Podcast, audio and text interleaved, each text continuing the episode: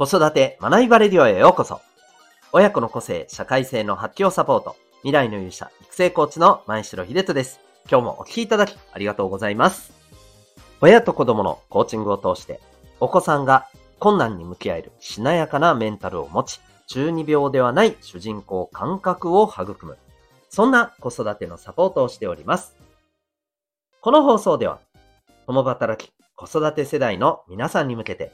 子育て、子供との関係、自身のキャリアについての自分の答えを見つけ、親子が心地いい人生を実現するためのヒントを毎日お送りしております。今日は第843回でございます。親子で注意するべき、えー、自分の生き方についてのお話でございます。また、この放送では毎日が自由研究探究学習施設 Q ラボを応援しております。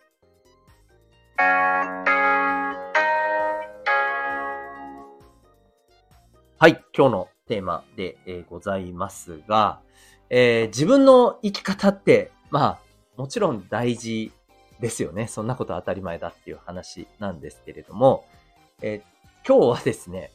これがちょっとやっぱり注意しないといけないところも親子間ではあるなぁと、えー、思ったお話でございます。これちょっと細かいことはね、あの、言えないんですけれども、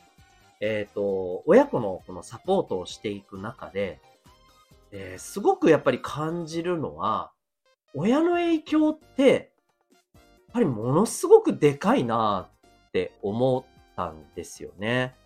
うん。まあ、それはですね、えー、例えば、お子さんのコーチングサポートをしている中で、うん、まあやっぱりお母さん、お父さんの影響ってすごく受けてるんだなっていうのがわかるんですよね。うん。で、さらにはですね、えー、そのお母様またはお父様のコーチングサポートをしている中で、そこでもね、感じるんですよ。つまり、えー、ご自身の、まあ、子供の頃の、うん、話っていうところが出てくることってやっぱりあるんですけど、その時って、ああ、やっぱりこう、あの、今お子さんに向き合っている、お子さんに関わり合っている、その、うん、アプローチとね、やっぱり、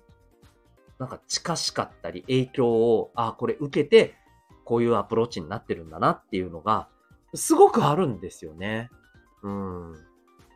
で、まあ、それ自体がいいとか悪いとかっていう話ではないんですよ。うん。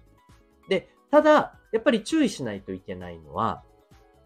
えっ、ー、と、まず、あの、二つあると思っていて、一つはですね、えー、まあ、これは私も含めてですけども、自分自身の生き方っていうところを、こう、なんだろう、まあ、一種、オリジナルというか、これは自分の中から見つけ出した、えー、答えだっていうことでね、えー、やってる部分ってもちろんあると思うんですけど、自分、これが自分の生き方だっていうね、えー、風に、えー、受け止めている、感じているところはあると思うんですけど、やっぱりここには大きくですね、えー、親の影響っていうのは関わっている、影響しているっていうのは、これ正直やっぱりあると。うん。で、それは、例えばそれに従っているであったり、あるいは、まあ、それにむしろ反発してだったりっていうね、両面ありますけどね。うん。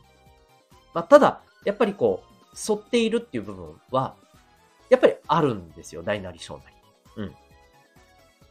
ていうことをまずしっかりと踏まえた上で、で、そうするとですね、そう、なんとなく、あの、何が言いたいか分かった方多いかもしれないんですけど、自分の、こう、自分はこういう生き方だ、自分はこういうポリシーだっていうふうにして、えー、お母さんお父さんが生きている姿っていうのは、当然お子さんもその後ろ姿、横顔を見てるわけですよ。はい。で、それはお子さんにも大きく影響するっていうことなんです。そう。だから、私たちが自分自身の生き方はこうだっていうことを、仮にですよ、お子さんに、例えばその、強制したりとかですね、そういうことはもちろんしなかったとしても、やっぱり影響は受けるんですよね。うん。そう。だから、た、例えばですよ。うん、まあ、これは、あの、えー、私が直接関わってる人たちの話ではありませんけれども、それこそですね、えまあ、未だに、なんだろう、こう、ここは、えー、江戸時代なのかみたいな、明治時代なのかみたいな、家父長制ですかみたいなね、ことがまかり通っているような話も、やっぱ聞くんですよ、間接的に。うん。嘘でしょみたいな。うん。そう。その知ってる方のね、親御さんがそうですとかね。あるんですよね。で、それって、えー、まあ、やっぱりこう、脈々と、この、生き方みたいなのが別に強制したわけではないけど、まあもしかしたら強制もある程度入ってるかもしれませんけど、やっぱり受け継がれてきてるっていうのはあると思うんですよね。で、それは、まあ、ややもすると、そのまま、受け継がれて今後も行くのかな。もしかしたら、この世の中の変化に、えー、ね、あの、よって、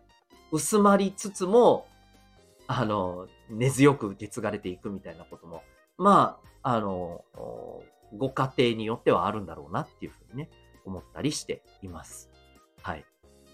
なので、まあ、えー、ここでですね、やっぱり私たちが、あの、頭に入れてておいた方がいいなって思うのはですね、お子さんにですね、やっぱり自分自身の生き方っていうものを、こう、身につけていってもらいたいと。うん、自分の、あの、ライフスタイルをちゃんとね、自分で考えて、えー、こうしなければならないんだってね、縛られるんじゃなくて、うん、あの、自分が本当に望む生き方を身につけてほしいなというふうに考えるのであればですね、えっ、と、なんだろうな。あの、自分はこういう生き方、スタイルだけれども、あなたはあなたで違ってていいんだよっていうことは、やっぱりどこかでしっかり伝えるべきだと思います。うん。そういう話をする瞬間があった方が僕はいいんじゃないかなって、とっても思いました。はい。まあ、それでもね、えー、それこそ、あの、親子の関係っていうのが、えー、すごく強くて、えー、お子さんがね、やっぱりあの、お母さんお父さんのことをとっても大好きで、いや、自分もそういう生き方をするんだっていうふうに、え、思われるところもね、おそらくあると思うんですよ。うん。だから本当これはいいとか悪いとかじゃなくて、それは、えー、まあ、影響を受けていくっていうことにはやっぱりなるんですよね。うん。でも、うん、個人的にはですね、やっぱり、えー、お母さんお父さんは、それは尊敬するのは、それはそれとして自分は自分でっていうことを見つけられるようなね、うん、考えられるようなね、そんなやっぱり人になっていった方がね、その子にとっては幸せなんじゃないのかなって、やっぱり思っちゃったりするんですよね。はい。まあ、このあたりはですね、考え方は皆さんそれぞれあると思うんですけど、私はですね、やっぱりこう、あの、お母さんお父さん、えー、親がですね、自分はこういう生き方でっていうふうにキャリアを築いて生き方を実現していくのはとても素晴らしいことだし、えー、自分自身の幸せっていうところ大事なことだと思います。一方で、お子さんにも自分自身の生き方をちゃんと見つけてほしいというところであれば、えー、自分とあなたは、まあ、あくまで違うよと。うん。違ってていいんだ。そう。だからあなたは自分の頭でしっかり考えて、えー、自分の生き方みたいなものをちゃんとね、えー、見つけていく、えー、ということを、やっぱりね、こう身につけていってねっていうことはね、うん。あの、何も自分をね、えっ、と、必ず真似しなきゃいけないとかね、そんな話じゃないよっていうことは、きちんとね、伝えた方がいいんじゃないかと。そんなお話でございました。ということで、今日はですね、親子で注意すべき自分の生き方についてのお話でございました。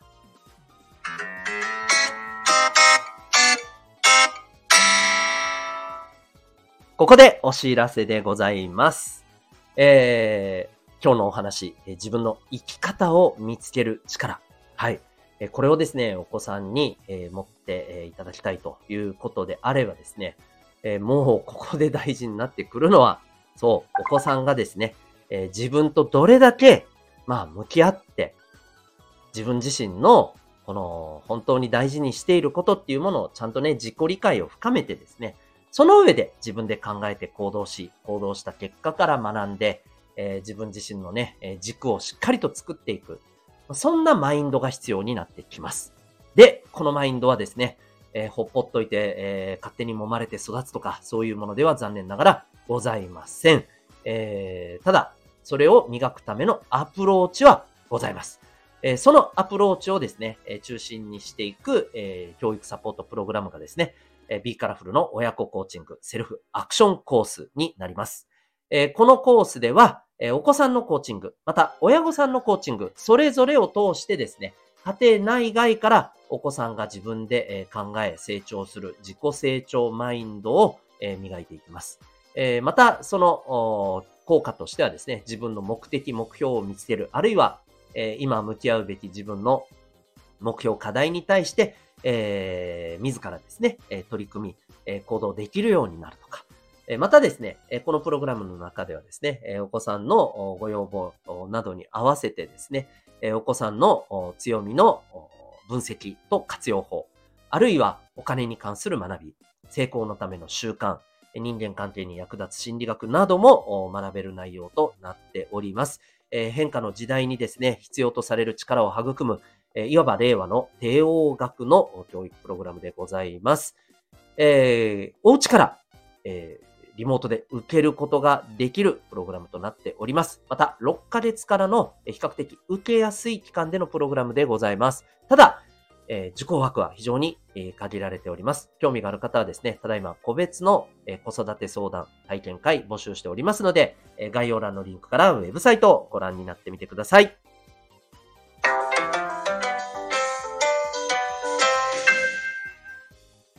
エンディングトークでございます。鼻がきついです。はい。えー、やっぱりね、寒くなるとですね、えー、こんな風になっちゃうんですよね。あの、僕、結構放送の中で鼻をすする音がですね、あったりしてて、この辺いつもね、ちょっと申し訳ないなと思いつつ、なるだけ、なるだけ気をつけてはいるんですけど、今日はですね、はっきり言って、はい、すみません。えー、はっきり言っての、あと、アクションってなってすいません。一瞬間が空いてしまいました。申し訳ないです。まあ、こんな具合でですね、えー、非常に、えー、鼻炎の発作が激しく温度変化によって出ております。皆さんもぜひぜひお気をつけください。えー、お前が気をつけろ。えそれでは最後までお聴きいただきありがとうございました。えまた次回の放送でお会いいたしましょう。学び大きい一日を